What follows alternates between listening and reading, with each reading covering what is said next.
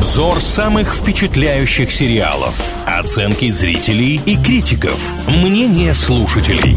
Сериализм на правильном радио.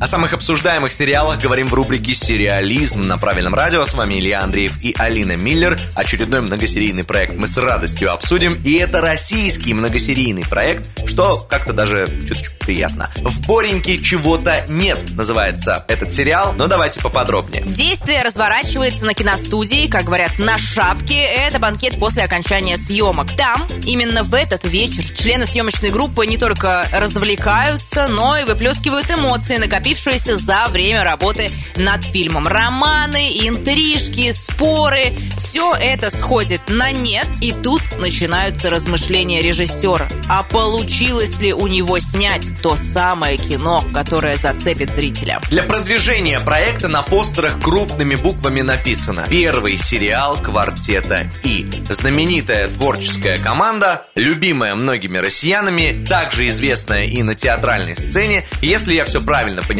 собственно, в Бореньке чего-то нет, изначально спектакль. И вот теперь многосерийный проект, который вышел на одном из русскоязычных сервисов в интернете. Что по отзывам, Алина? По отзывам все хвалят квартет И, их искрометный юмор, говорят, здорово, классно, но многих напрягает киношная тема. Говорят, ну тут, конечно, сложновато, потому что если ты в этом не крутишься, то приходится проверять такие термины, искать их в интернете, у себя где-то в чертогах разума, например, как шапка. Ну кто ж знал, что это банкет после окончания какого-то кинопроекта? Многие не знали, вот и возмущаются. И самое ужасное, что расстраивает зрителя, это затянутость. Все хотели от квартета И какого-то сумасшедшего динамичного проекта, а в итоге получили что-то забавное, смешное, но вяло текущее. Знаете, не сказал бы, что вяло текущее. Я бы назвал это спокойное. Вот какое-то здесь повествование такое размеренное. Вот тоже очень подходящее слово. А по поводу терминов, ребята, так может быть для этого и стоило посмотреть сериал, чтобы с некоторыми терминами познакомиться. Вообще, я когда включал проект «В Бореньке чего-то нет», ждал прикольных диалогов в стиле квартета И от квартета И.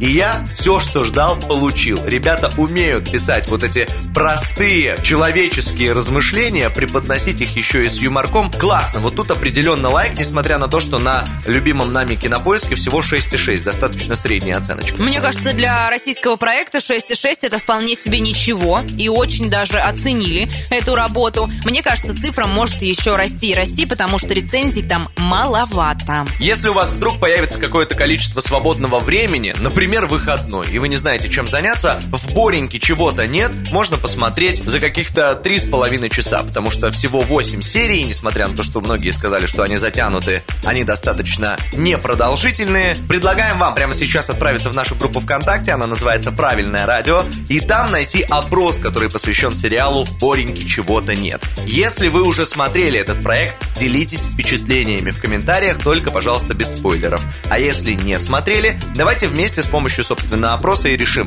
стоит нам это включать или нет. Сериализм на правильном радио.